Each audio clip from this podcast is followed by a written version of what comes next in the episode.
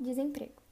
Em março de 2020, quando a Organização Mundial da Saúde, OMS, decretou pandemia e o Brasil registrou a primeira morte pela Covid-19, os governos adotaram medidas de isolamento social para tentar conter a propagação do novo coronavírus.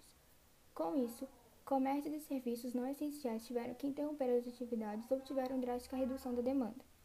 A ação teve um resultado devastador no mercado de trabalho brasileiro, que entre março e abril de 2020 fechou 1,1 vagas com carteira assinada em decorrência da pandemia do novo coronavírus, apontam dados do novo Cadastro Geral de Empregados e Desempregados. Outros 8,1 milhões de trabalhadores tiveram contato suspenso ou redução de salário e jornada, segundo o Ministério da Economia.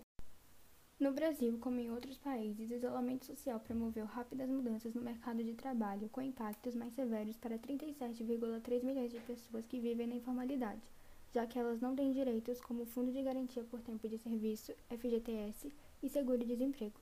Para a Organização Internacional do Trabalho, as primeiras demissões estão ocorrendo entre aqueles que vivem no trabalho precário, como terceirizados, balconistas, garçons, funcionários de cozinha, diaristas, manipuladores de bagagem e produtos de limpeza.